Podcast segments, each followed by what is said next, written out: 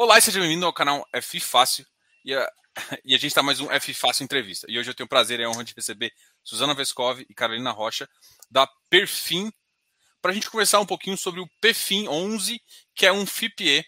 Ah, o FIPE é um, é, é um mercado muito interessante, um mercado de infraestrutura e que envolve ser dono de algumas coisas como transmissão.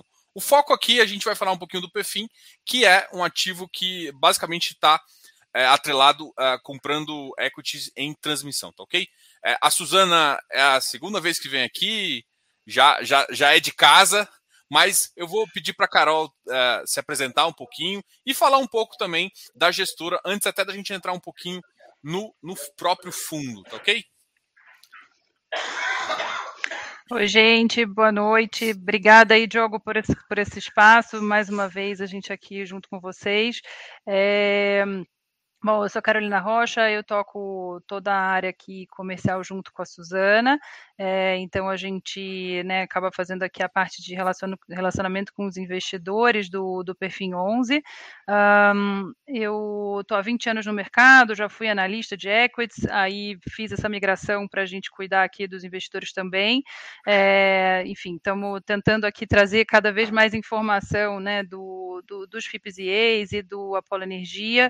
É, é, acho que a gente veio construindo aí um site bacana, com bastante informação, mas estamos sempre aprendendo, então tudo que vocês puderem ir dando de feedback para a gente, para a gente ir melhorando e trazendo de informação para vocês, é super bem-vindo.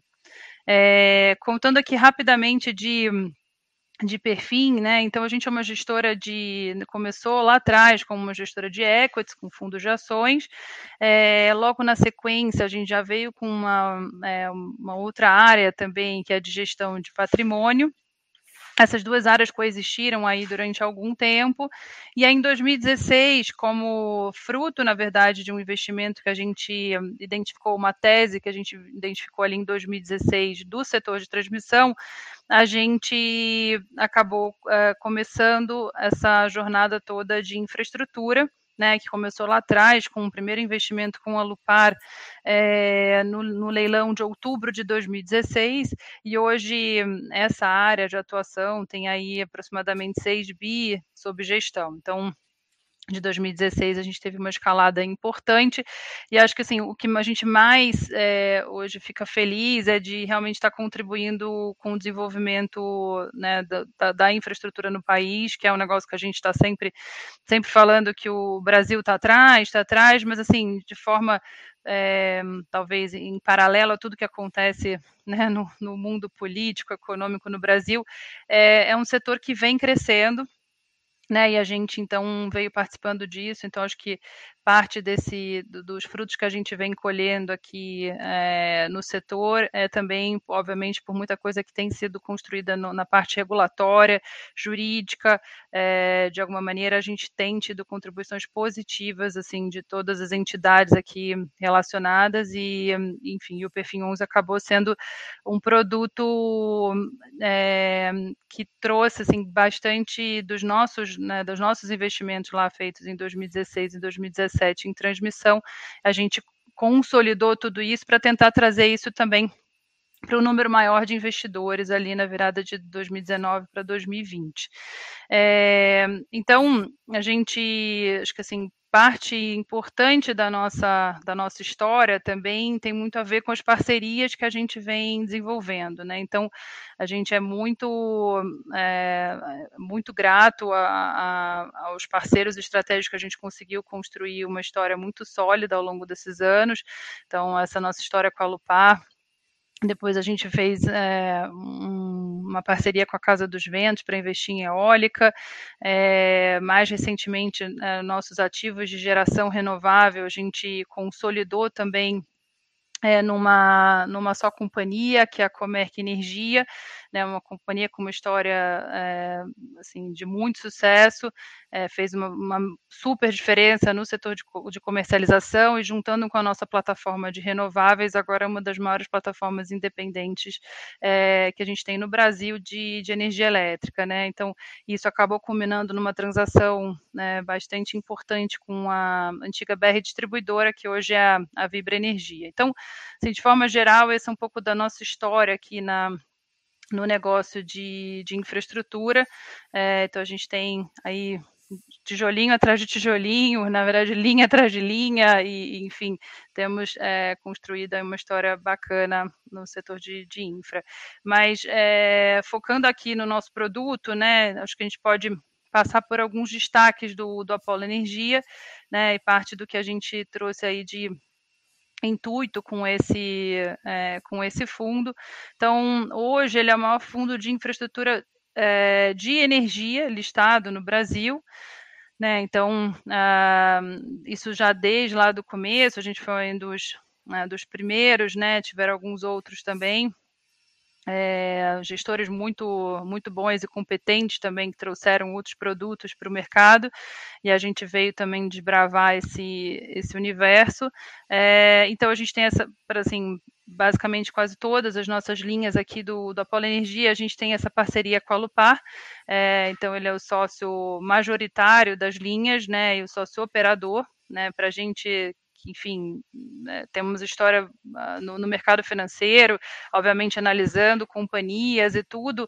É, uma coisa é você estar tá aqui sentado no escritório, né, e, e obviamente se envolvendo mesmo em campo, outra coisa é você ter um histórico em campo realmente construindo essas linhas, que é o caso da Lupar, né? Então, é, e operando, obviamente. Um, então, outra coisa que a gente foi, é, assim, tem, tem né, hoje é, focado bastante é em, em realmente buscar ativos né, que, que a gente tenha um impacto positivo é, ou não nocivo né, para o meio ambiente. Então, a gente, o, o Perfim 11 hoje é um dos, um dos primeiros fundos né, a ter a certificação de fundo verde, foi feito pela Cital, uma consultoria independente. É, e acho que, assim, acima de tudo, governança é também a gente estar tá alinhado junto com vocês, cotistas, no, no fundo, né? Então, são posições que a gente carrega lá desde os primeiros investimentos que a gente tem, né? E, e, e aí a gente coloca aqui um, um, um threshold que a gente tem que cumprir, né, de não, não ter menos do que 3% das cotas do fundo. É, imagina que a gente tem isso para todos os fundos, então, assim, o número 3 parece um número não não importante, mas isso absolutamente em valores é bastante, né? E a gente também tem essa, essa mesma essa me, mesma linha de raciocínio para os demais fundos que a gente tem na casa. É, é, um portfólio diversificado, então a gente não tem uma concentração numa ou duas linhas, né? São, são vários ativos de transmissão aqui é, e nenhum com uma, com uma contribuição importantíssima que pudesse ser um risco para o fundo. É, e assim, a gente trouxe um fundo e consolidou diversos ativos também, de forma que a gente trouxesse um tamanho, um volume importante para o mercado, para que houvesse uma negociabilidade maior. Né? Então, a gente é, hoje, né, de, desde o começo, a gente está falando de 1,5 é, milhões por dia de, de negociação.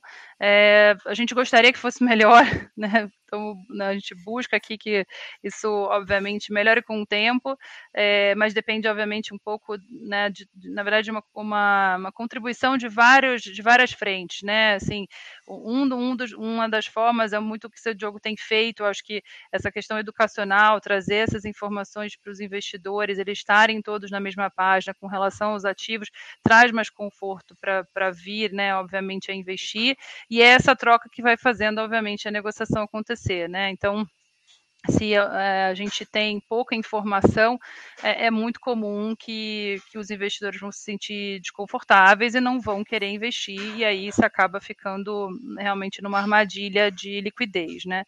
É, então a gente tem tentado assim provocar outras casas para a gente estar mais próximo.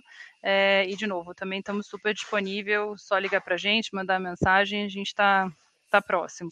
É, então, acho um que assim. Pode é, só, eu, eu, acho que é interessante falar um pouquinho também.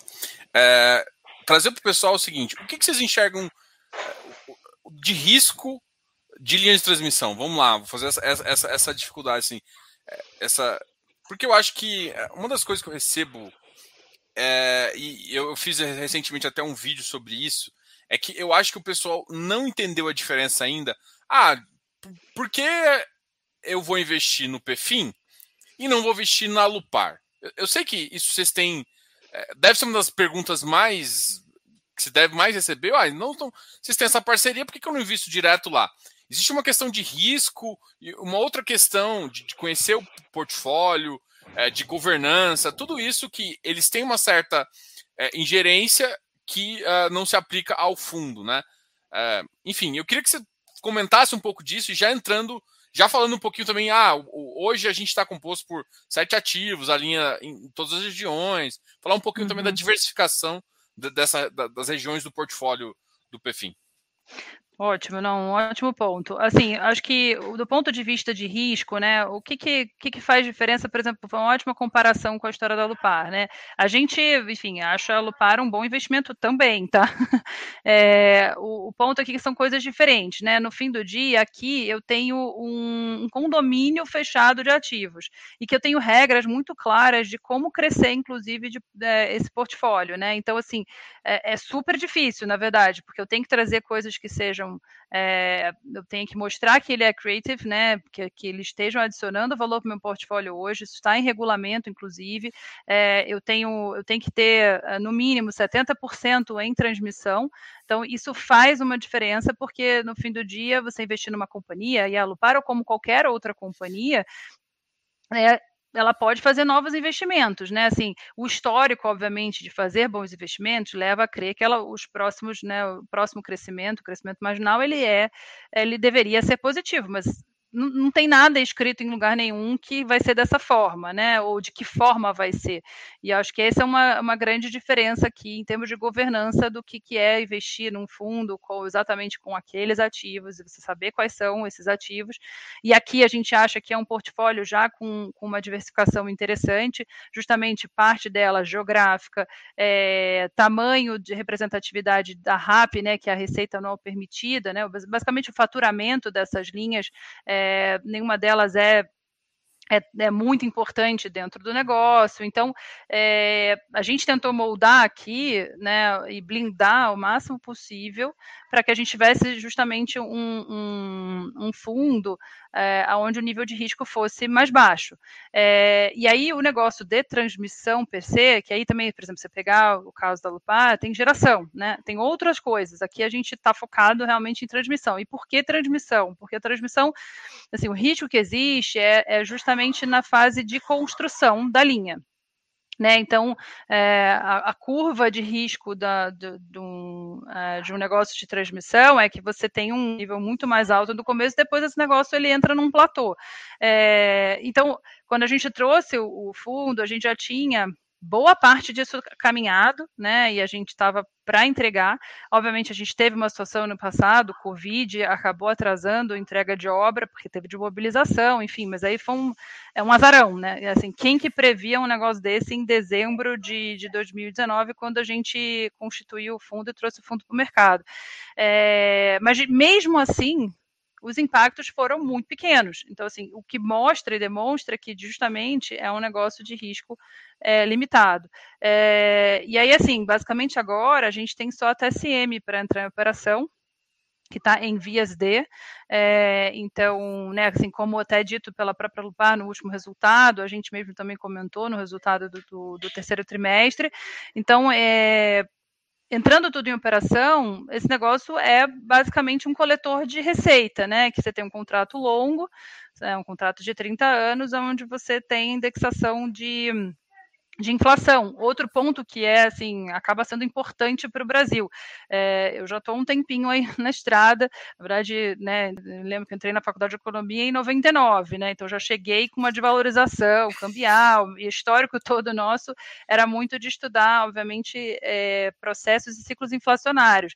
É, a gente passou um tempo com um mundo deflacionário de juros muito baixos, até negativos em alguns lugares, onde a gente veio enxergar né, um nível de, de, é, de juros no Brasil né, que a gente nunca tinha visto na, na vida, e assim, o que, que a gente está vivendo hoje? De justamente uma abertura de, de inflação, porque é muito difícil você sustentar aquela situação, aquele, aquele, aquele momento que a gente viveu por, por tanto tempo, né? Isso significa que tem tinha algum país que estava gerando essa deflação para o mundo inteiro, ou né, um país de tamanho relevante. Então, que acabava exportando deflação, mas isso uma hora acaba, né? Assim, chega uma hora que não, não tem como. Então, é, então estar protegido de inflação né, é um ponto importante, é, principalmente num, ambiente de investimento como no Brasil, que a gente tem pouca previsibilidade, né? São ciclos muito curtos, então você, obviamente, você tem problemas de oferta em algum momento do tempo.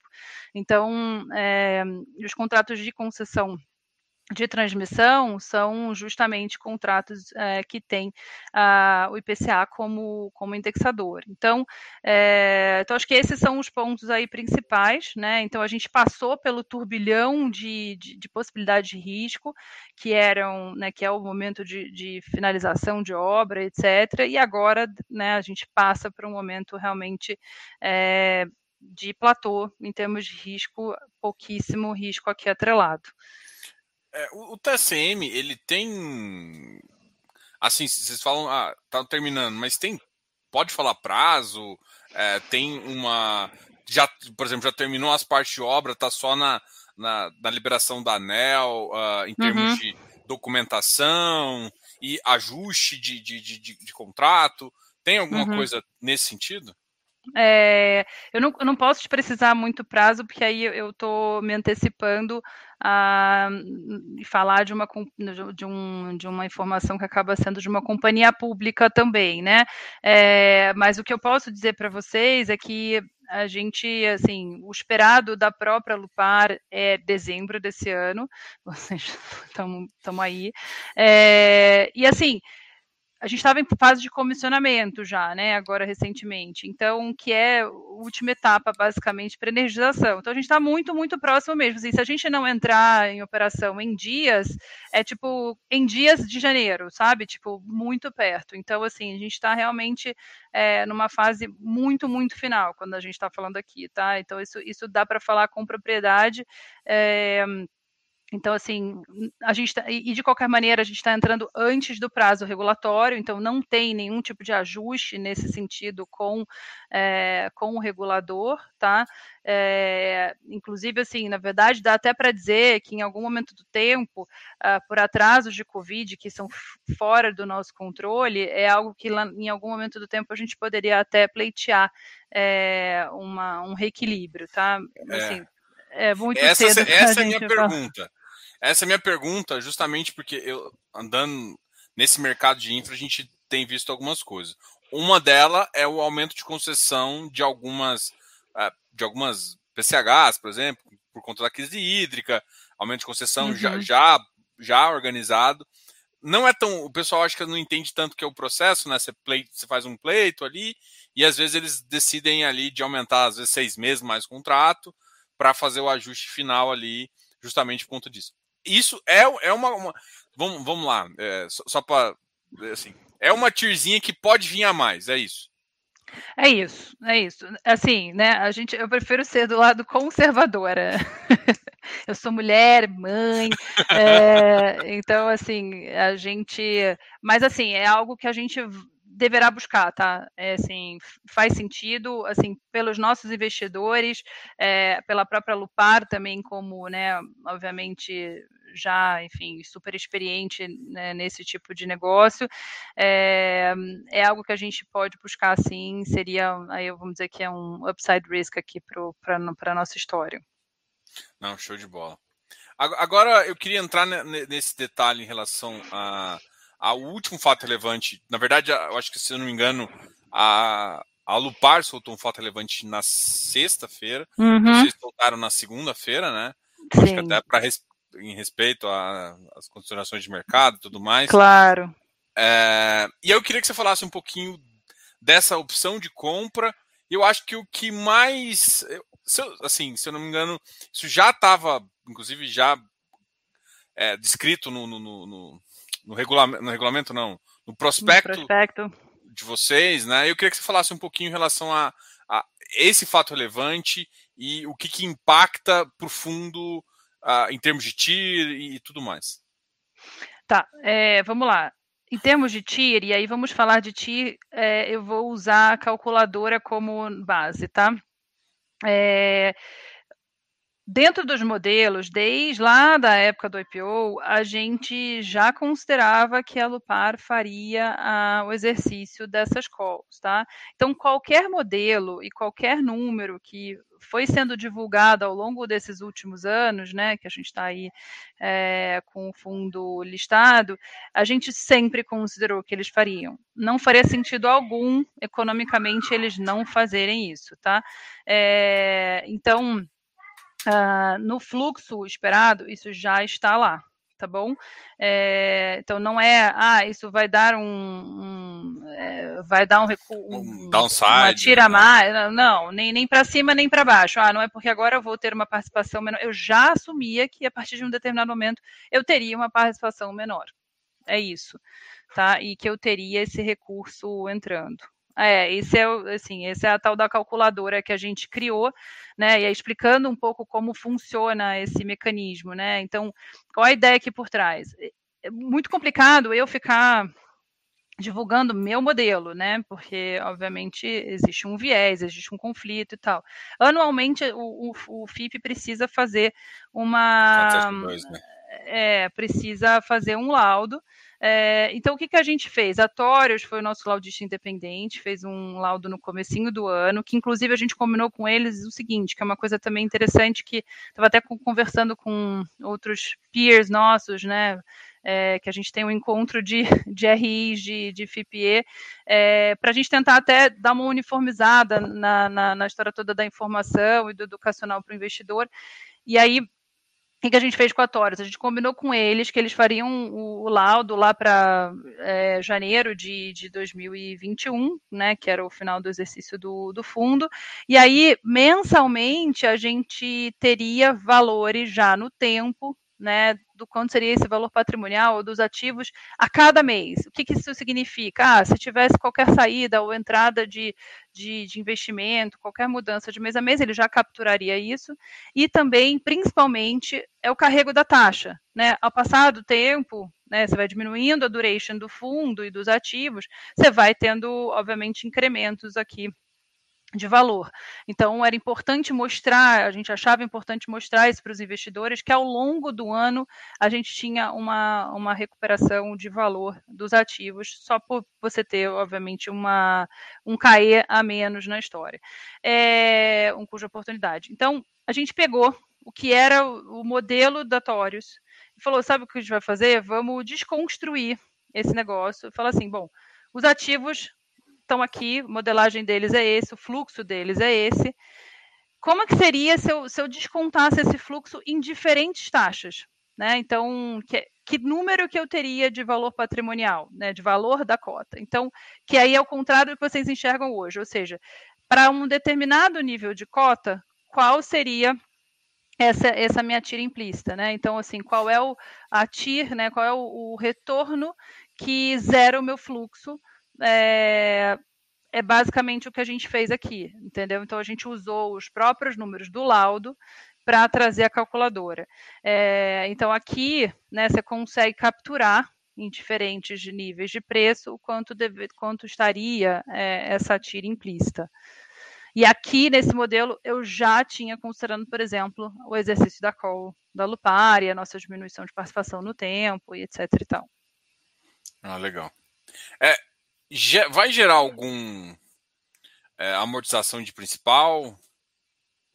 Então, na verdade, do ponto de vista do fundo, o fato de eu estar tá, né, é, diminuindo a minha participação para o nível do no nível da investida, no nível societário, até pode se entender como se eu estivesse é, amortizando o principal. Mas para o nível do fundo, tudo depende de onde você entrou, né? Em que, em que nível que você entrou do, do negócio para você dizer se é, se é, uma amortização de rendimento ou de principal. Então, não necessariamente uma coisa está é, ligada com a outra, né? Então, no fato de eu estar diminuindo uma, um tamanho de participação, dado que o meu fluxo já considerava essa diminuição de participação, esta entrada de recurso não significa para o fundo uma amortização de principal tá?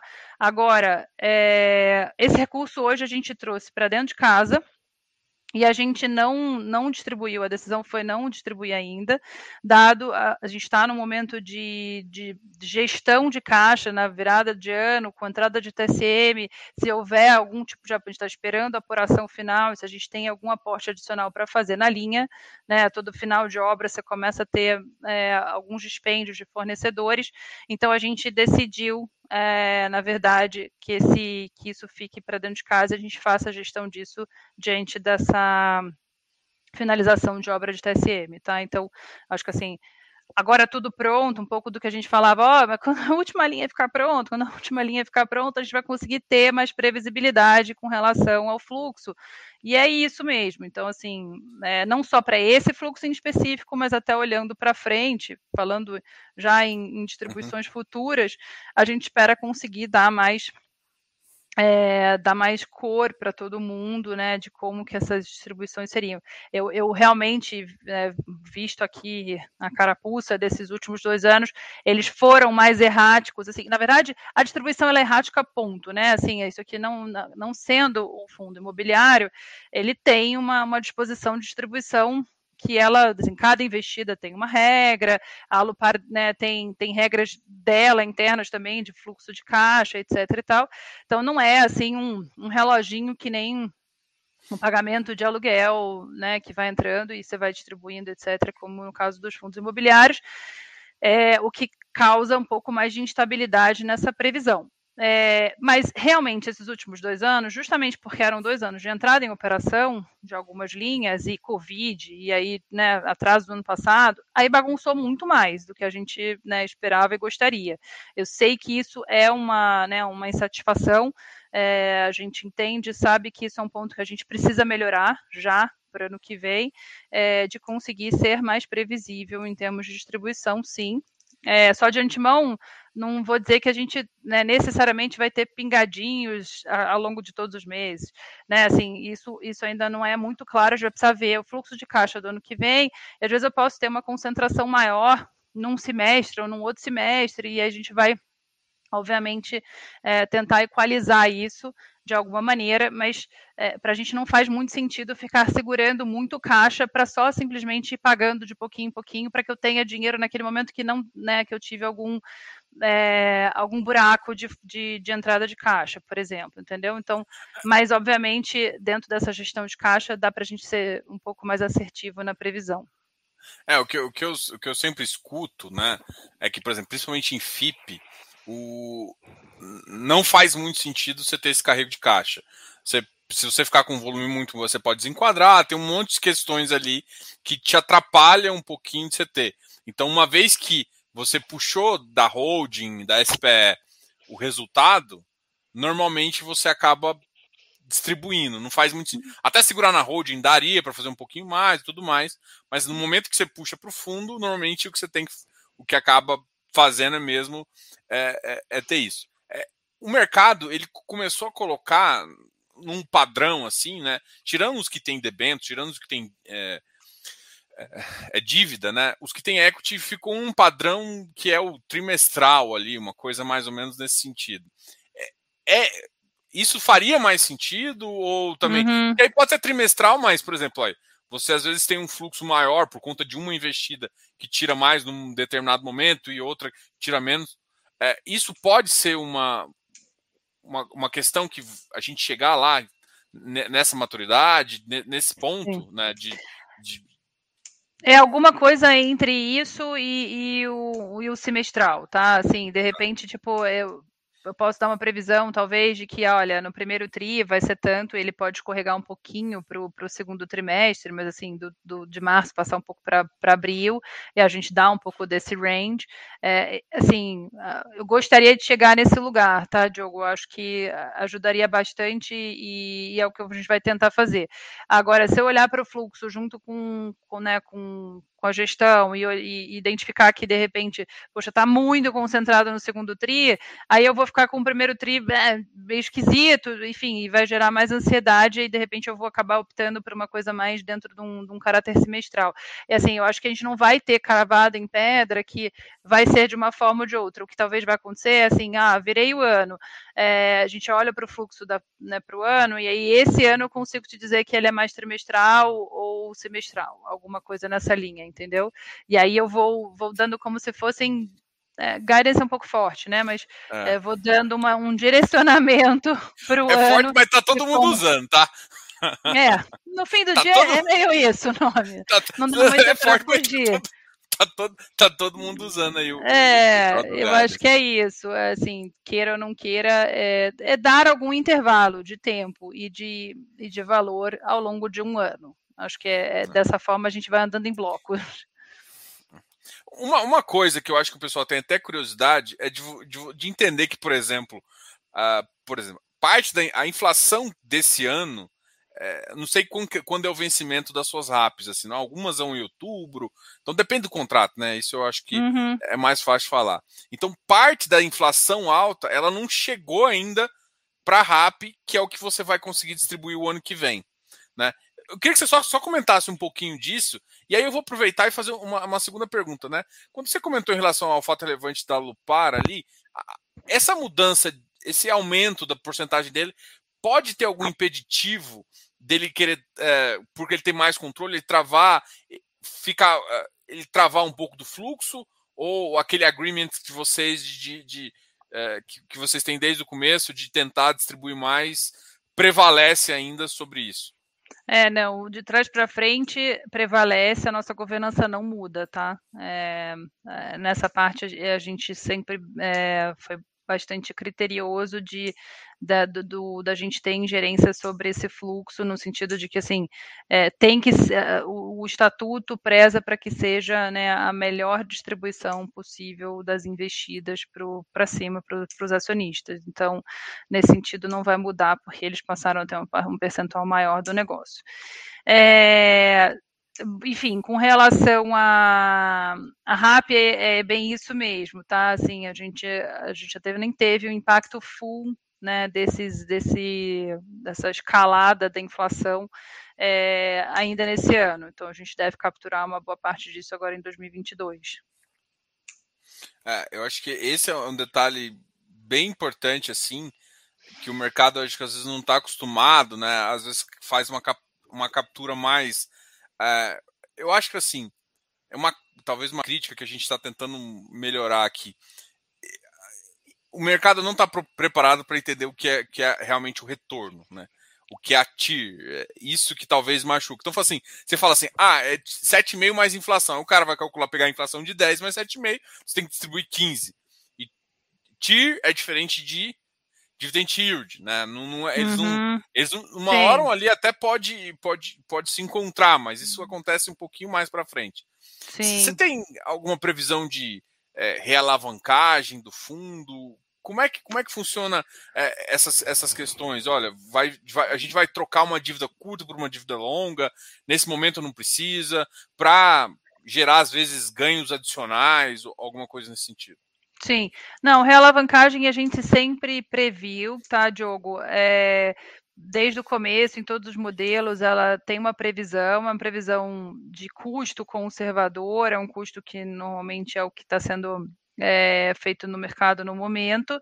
É, o impacto de não considerar a alavancagem é um impacto pequeno, tá? A gente até fez um, uma simulação recente, vai ser alguma coisa próximo de 30 bips, entendeu? De tirar da tira, então assim, não é não é isso que faz a diferença, mas faz diferença, quer dizer, assim, não fazer é uma é, é uma negligência da minha parte, né? Assim, não não utilizar de uma melhor estrutura de capital eu estou fazendo um péssimo investimento. Então, se a gente tiver, obviamente, algo num custo que faça sentido, é, no momento que a gente tem né, uma dívida é, vencendo, faz todo sentido a gente fazer e a gente vai buscar sempre, tá? Então, assim, estamos olhando direto.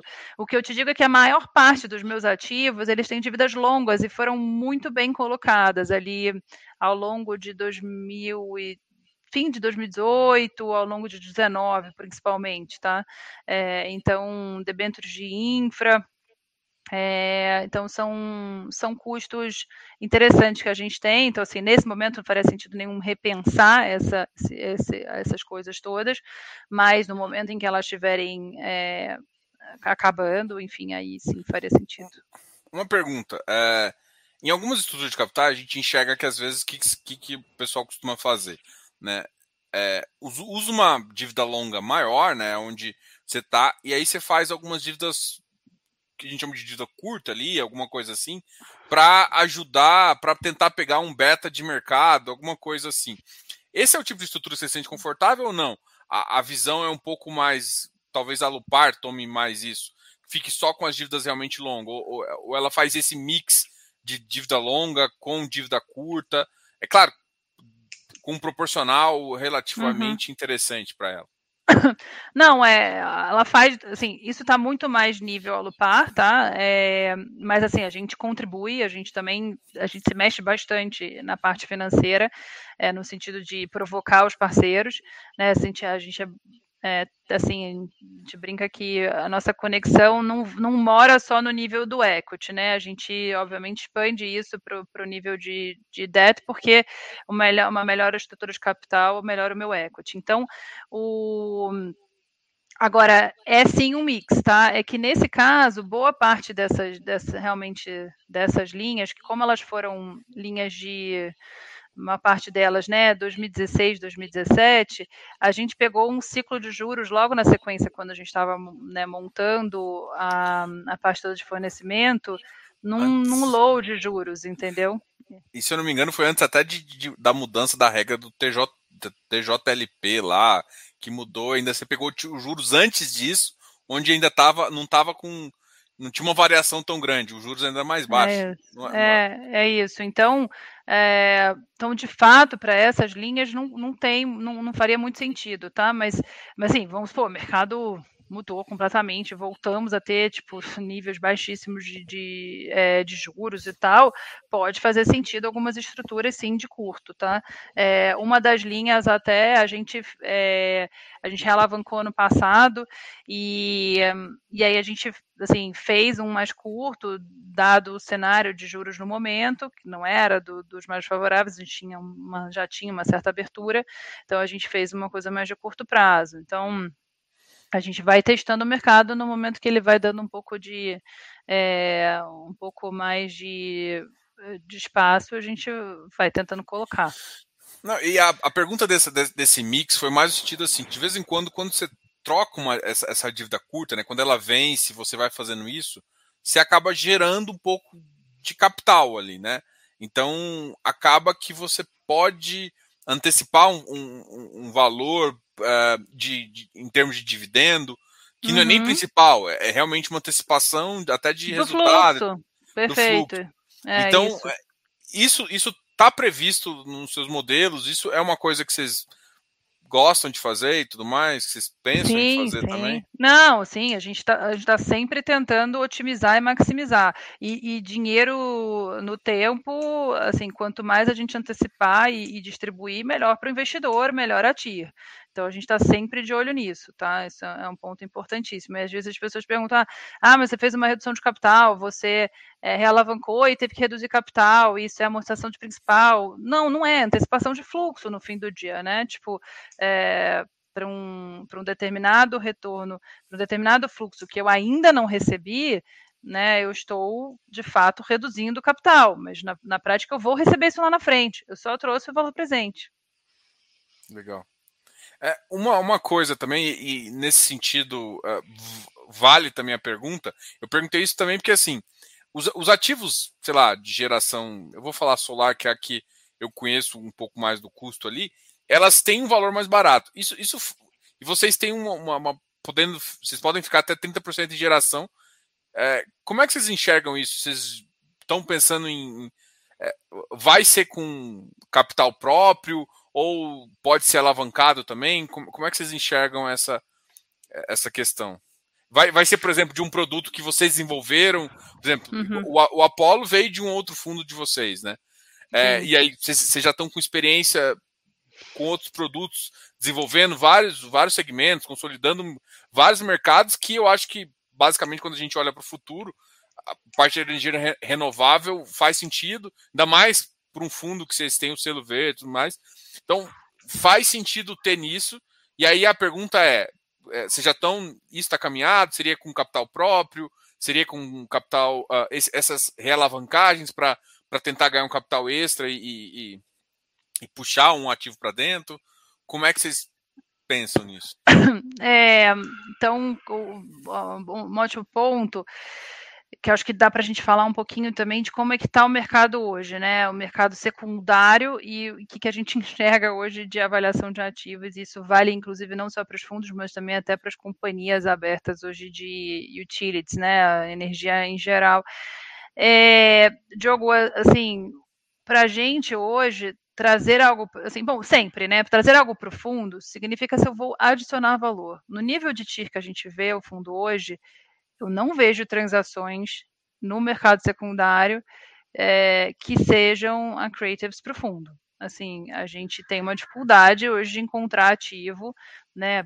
Seja para desenvolver, seja ativo. No caso aqui, eu só poderia fazer ativo pronto, né? Então, assim, relembrando o que, que eu posso trazer para o fundo. Eu posso trazer é, transmissão e geração já prontos, eu não posso trazer Greenfield, né? Então, assim, eu já tenho um atenuante de risco limitado, é, e mas assim, seja Greenfield, seja Brownfield, eu não vejo hoje ativos com, com uma TIR melhor do que a gente está enxergando. Se, se, aparecer, se tiver, a gente vai, a gente vai estar tá de olho, a gente está, né, tá, você participa de, de, várias transações no mercado, enfim, é, a gente é bem ligado, mas assim, não é o que está acontecendo, tá? É, vi de, recentemente também teve leilão de, de transmissão Greenfield, né, semana passada, e sexta-feira passada, agora eu já estou, é, sexta-feira passada, e um resultado lá que foi bem abaixo, foi é, mais des... 10, eu acho. deságios, é, deságios bem, bem relevantes. Então, assim, sem julgamento de valor de alocação de capital, cada um, enfim, cada um tem um nível de custo de oportunidade também, né? Então, assim, é, o fato é que a gente não entende que hoje a gente teria algo acima do que a gente está vendo. Então, para a gente não é nada óbvio. É, e então, assim, é muito legal ter um mix de transmissão com geração, até acho que é, né? A gente gosta, a gente faz isso. Eu, só, a minha pergunta é se os investidores hoje é, seria bom para os nossos investidores hoje, seja pelo retorno, seja até pelo entendimento do produto, porque queira ou não queira, a geração adiciona mais risco, né? Porque é, por mais que eu tenha, normalmente nos meus negócios eu tenho contratos longos, né? PPAs de super longo prazo, off-takers é, de primeira linha e tal, nível de crédito uh, bastante razoável.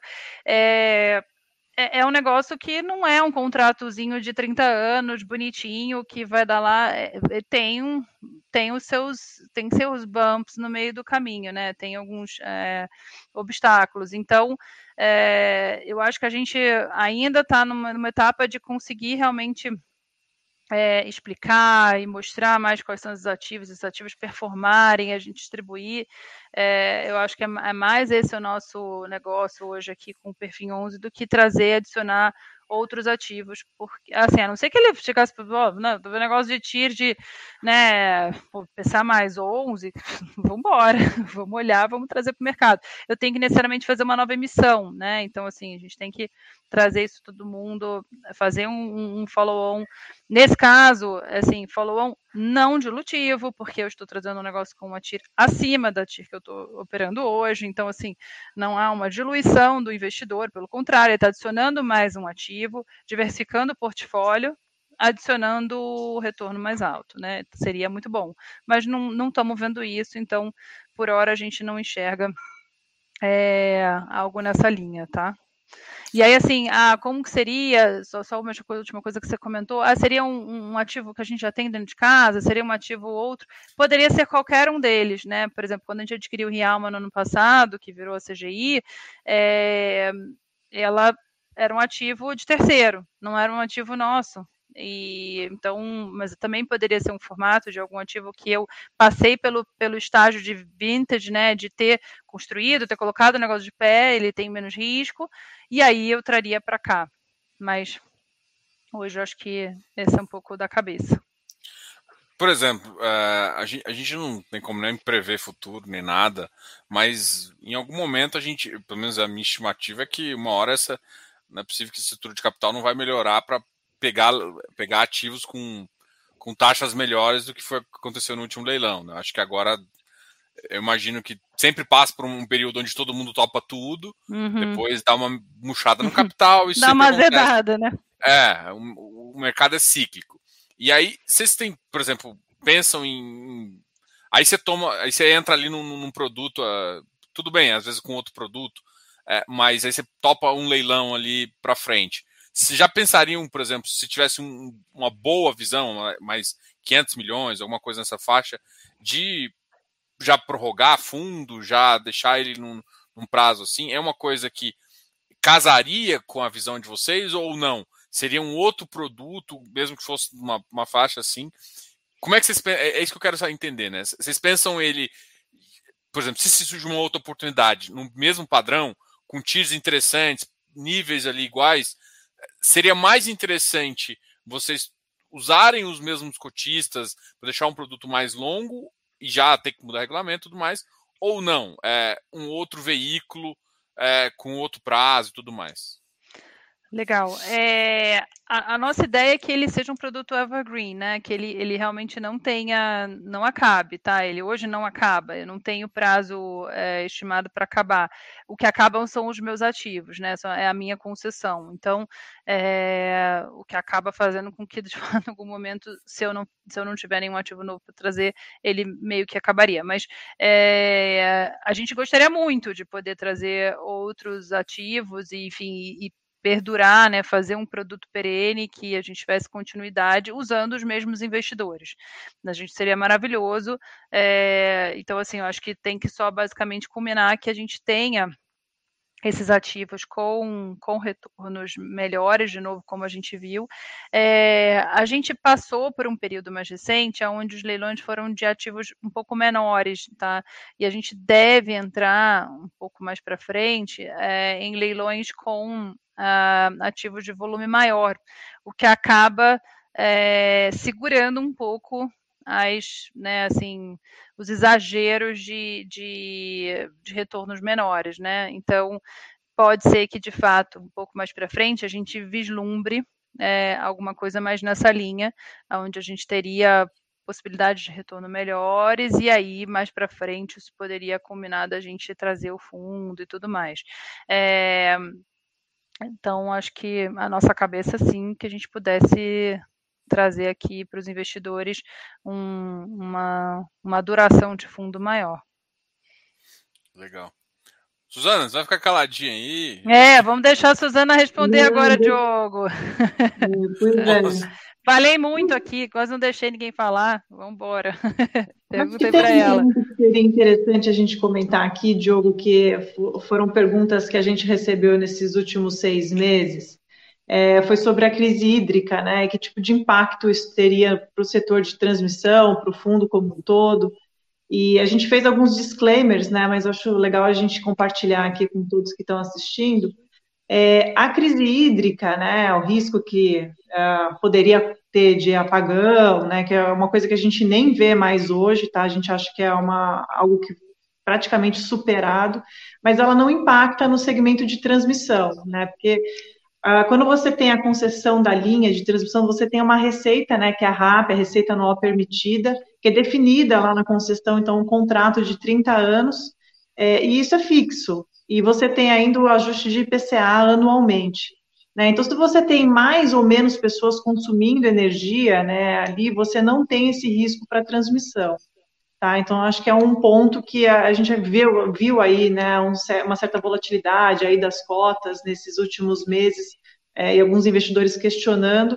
Então, acho que a gente pode assegurar aí que a transmissão, o risco é praticamente zero, tá? Nessa questão aí de, de crise hídrica. É, um outro ponto, né, que algumas pessoas perguntaram para a gente, a gente até colocou um disclaimer lá no, no, nosso site, foi sobre o cálculo do dividend yield. Né? Então, quando você entra lá naquela parte de dúvidas, né, ou quando a gente disponibiliza lá o dividendos pago aí a, a, desde o início do fundo, a gente já fez um cálculo. É, mas o ideal é que o investidor ele saiba, né, a cota que ele entrou, ele faça a somatória ali da, do quanto de dividendo já foi pago até então, e aí você consegue ter um dividend yield ali do, de, sobre tudo que a gente já distribuiu aí de, de dividendos até o momento. Tá? Então, pessoas que tiveram a entrada aí no IPO têm que considerar a cota de 104,76, dividendos até hoje a gente pagou 14, é, acho que foi mais ou menos 12, desculpa, 13, quase 13 reais aí de dividendos até o momento. Então você faz esse cálculo, você pode anualizar, né, para ter uma estimativa aí de quanto você recebeu de dividendos por ano, e sempre lembrando que o FIP ele é isento, né? Então você teria que grossapar, né, desconsiderar se você fosse comparar aí com uma NTNB, por exemplo, que teria né, tributação, você teria que considerar aí, é, você teria tributação aí, por exemplo, mais de três anos, você seria os 15%, né? Então você faria um gross up aí desse valor que você é, teve como resultado aí no seu, no seu dividend yield. É, eu, eu, acho que isso o pessoal tem que cada vez entender um pouquinho, né? É, o, o, dividend yield, se olhar o, o, o que você está recebendo, é importante. Eu acho que muita gente utiliza isso como, como um fundo de renda, né? o FIPE ele é, ele é um mix, né? Eu, eu, eu costumo, quando mais eu olho para a estrutura, ele é, ele é um pouco de mix, né? Ele é um fundo de renda, ele é um fundo estruturado para dar renda, mas por dentro ele tem ah, ele tem uma holding ali, ele tem um mecanismo de alavancagem, ele é, ele é, um, é um cara que você tem que entender a estrutura de capital. A Carolina estava fazendo, fazendo discurso dela, falando de KE, falando de, de, de custo de equity, custo de. E assim, assim, é, felizmente, eu acho que para você, não acho que você tem que saber para investir, mas uma vez que você investiu, você tem que começar a correr atrás do que é a estrutura de capital de uma companhia. Então, é, por mais que o FIP seja um produto de renda, e não é porque tem a RAP, e depois as meninas vão falar aqui se eu estou falando besteira, né? Mas não é porque tem a RAP é, que significa que a RAP ela é distribuída para o fundo igual no fundo imobiliário. Não, não. Você tem uma estrutura ali no meio, e ela até disse isso exatamente em relação à própria, é, à própria compra que, a, que foi realizado uh, pela Lupar. A Lupar comprou e vai para a holding, né? A holding que está ali antes de ir até para o fundo. Então, ah, mas tem um outro. E aí tem um, um, ajuste de capital. Pô, tem um outro fundo ali que pode precisar de um investimento no final, então posso usar esse capital. Então, por isso que não tenha necessariamente no curto prazo essa, essa, essa questão. É, eu acho que estrutura de capital é uma das coisas primárias que tem que ser estudadas para quem está querendo entender um pouquinho, né?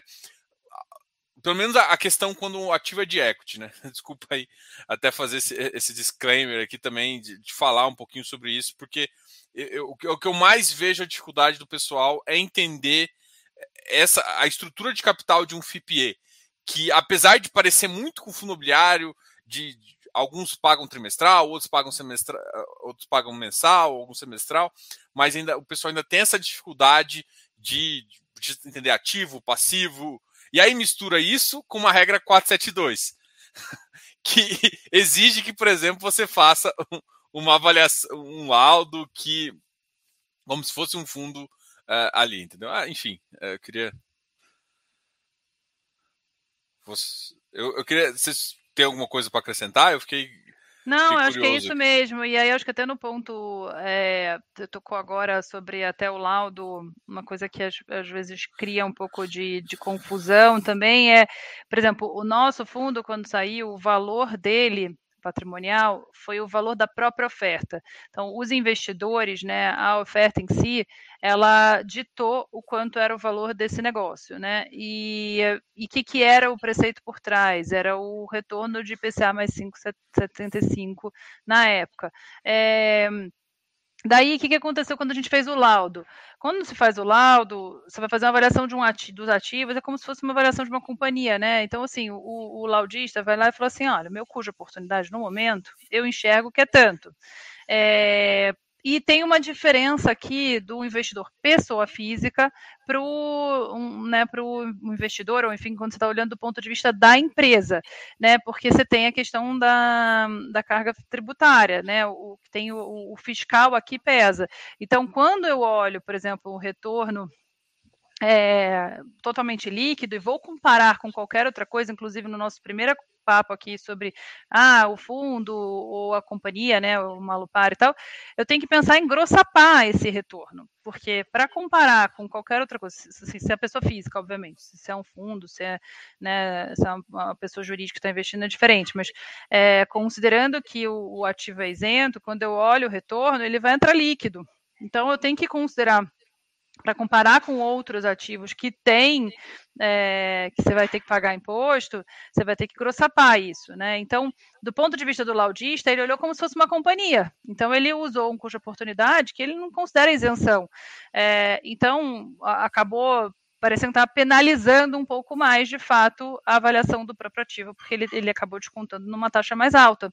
Então, assim, elas não se as coisas não se conversavam, né? O que eu tinha de avaliação de ativos lá na época do IPO com a avaliação que foi feita pelo laudo. É, é, meio confuso, mas assim, eu achei importante comentar, porque é, tem sempre essa questão um pouco de, de olhar a própria cota patrimonial e comparar, enfim, então, é, enfim, acho que tem que levar isso em consideração também. É, eu, eu, costumo falar uma coisa também, que é o seguinte: primeiro que quando você tem um fluxo de caixas contadas, tem essa taxa ali. Né? Uma das coisas que eu falo para o cara é simplesmente quanto é, apesar de a gente falar de. Pensa em TNB, ou a, é que é foda falar da Selic, mas parte do, do custo seu, o custo de.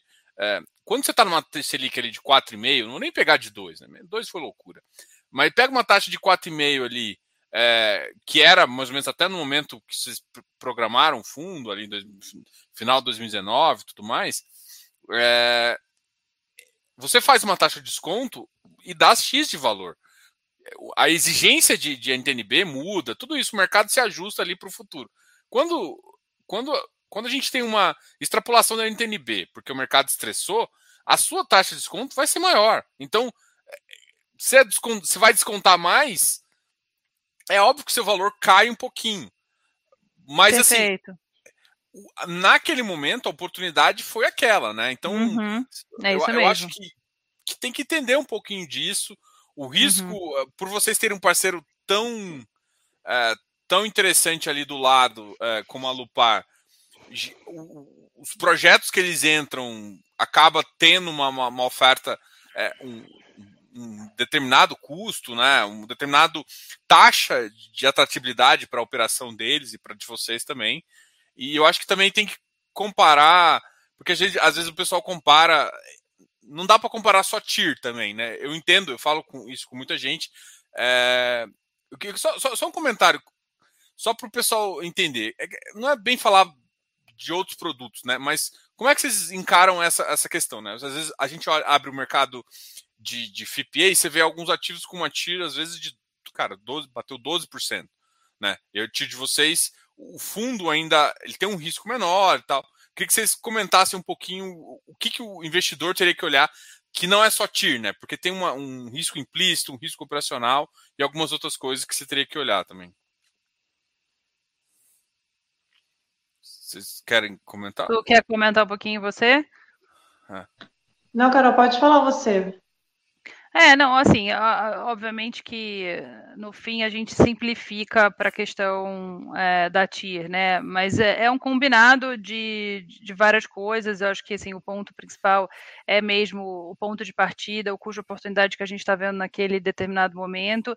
A gente até coloca é, uma planilha de fundamentos no site que que fala um pouquinho das expectativas de, de é, do que a gente espera para essas linhas, né, para as investidas como um todo. É, então, assim, acaba sendo né, uma combinação de coisas. Eu sei que assim é difícil parar para né, fazer um, um, modelo, enfim, né, de, de tudo que se investe e tal, mas assim às vezes também ligando para a gente, a gente ajuda um pouco a conduzir, dá para fazer alguma coisa mais simples aqui, né, com relação a esses números que a gente está colocando. Quando olha assim uma planilhona, parece que, uau, né, é um negócio de outro mundo, mas é, no fim do dia tem, tem formas de fazer é, que acho que ajudam aqui a guiar para onde as coisas estão caminhando, aonde que na verdade, né, tem momentos que o fluxo ele vai ficar um pouco menor, porque eu começo a amortizar a dívida. Então são coisas que vão ajudando ao longo do tempo para você entender também os momentos que o, o, próprio fundo vai passar, né? Então assim, é, pensando assim, a gente entende que isso aqui é um fundo de carrego, apesar de não, né, assim, você ter pontuado o jogo muito bem, é, que não é simplesmente um negócio de renda que vai ficar pingando de tempos em tempos na conta do, do investidor, é, ele é um, né, assim, dado o risco muito baixo, acaba sendo um carrego de longo prazo muito bom. É, mas obviamente que para até para a sua expectativa, para o entendimento, para você, eh, assim, às vezes as pessoas perguntam, ah, poxa, mas o que, que, você vai fazer com relação ao fato de que o, o, o papel caiu muito? É, e eu tenho, tive uma perda no, no negócio. Então, assim, um ponto é o, é o, seu ponto com relação à própria taxa de juros, e outro é o seguinte: reconhecer perda é vender, né? Não estou falando que tem, tem que comprar indiscriminadamente, que né, assim, qualquer ativo você tem que segurar, porque de repente você pode estar segurando realmente um negócio que não vale a pena, mas assim, de forma geral, se você conseguir capturar e entender que os negócios estão caminhando, que as coisas estão indo dentro do, de um fluxo de normalidade, mesmo que seja em bandas, né, porque assim, de novo, isso aqui é equity, é claro que não vai ser uma renda fixa, a gente não, né, nem sempre a gente vai distribuir exatamente aquilo que foi dito, é, mas são bandas aceitáveis, não tem por que ter desespero, né? E aí, e, e, aí, de fato, você acaba reconhecendo uma perda, né? Porque enquanto você tem o ativo, o ativo está lá, você tem sete linhas de transmissão tipo, que elas não acabaram, né?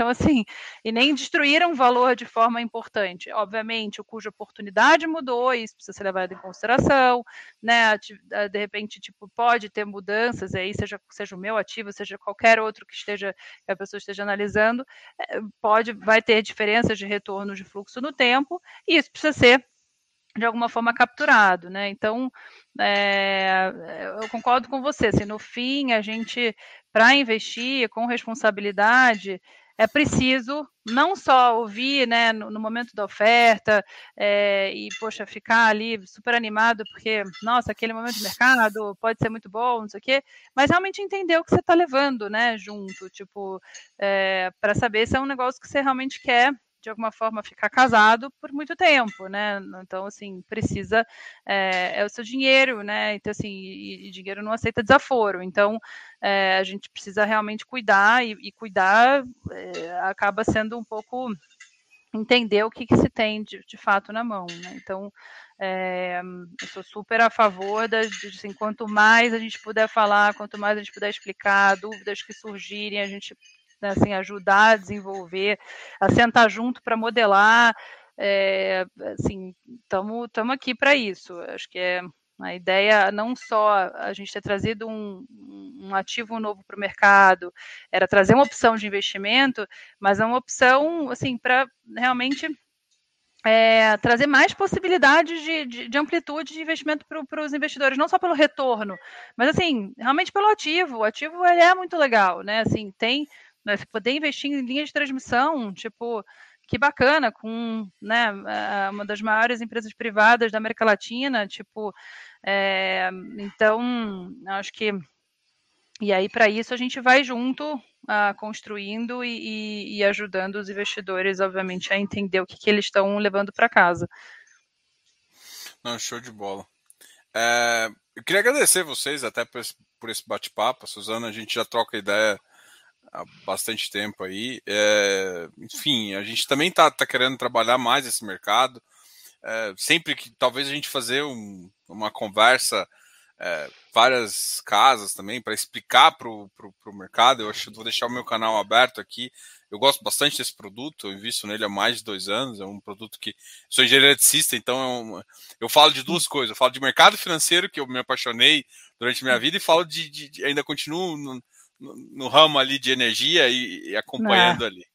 Então, não, eu vou deixar vocês falarem o final assim e deixar falar as palavras finais e quero agradecer de novo esse contato, essa, essa conversa e sempre deixar aberto aqui e pode deixar que, quando tiver dúvida, eu te encho o saco, Suzana. Pode, pode, pode encher o saco da gente. Ah, Diogo, assim, parabéns pelo canal, assim, pela, pela, assim, a gente agradece muito a oportunidade de estar aqui mesmo. É, e assim, desculpa ter falado tanto, não deixei a Suzana falar dessa vez, da próxima vez eu prometo que a gente vai se dividir um pouco melhor. É, não, ela, assim, super profissional aí, está tocando super bem em várias frentes e, e, cuidando muito bem aí da, da toda a frente de, de do Apolo Energia também. É, então, assim, acho que considerações finais é agradecer mesmo. E aí, bom fim de ano para todo mundo, né? Enfim, se quiser, pode falar comigo também durante esse período, mas é, se a gente não se encontrar mais, aí boas festas para todo mundo. Obrigada aí por quem está junto e, enfim, quem não está também, né, vem com a gente que a gente ajuda a explicar. Não, com certeza. É isso aí, Diogo. Parabéns pelo canal aí. Eu tô vendo até que cada vez mais você tem mais visualizações aqui nas suas lives. E do nosso lado aqui na Perfim, a gente está totalmente à disposição para ajudar. Eu acho que o Apolo Energia é realmente um fundo que tem um grande diferencial aí em questões de risco baixíssimo, né, um pagador de dividendos aí no longo prazo, ativos muito bons, com parceiro que é super relevante, que é a Lupar, aí já está há anos nesse business de transmissão aí no mercado, e realmente tem esse desafio, né, de entender a estrutura do FIP, as distribuições, como funciona ali o fluxo de caixa, mas a gente faz de tudo para que os investidores estejam confortáveis, né, e não se antecipem, né, de acabar vendendo a cota, porque viu uma queda aí, volatilidade um pouco maior aí das cotas negociadas ou do mercado, a gente está 100% à disposição para ajudar todo mundo, tá?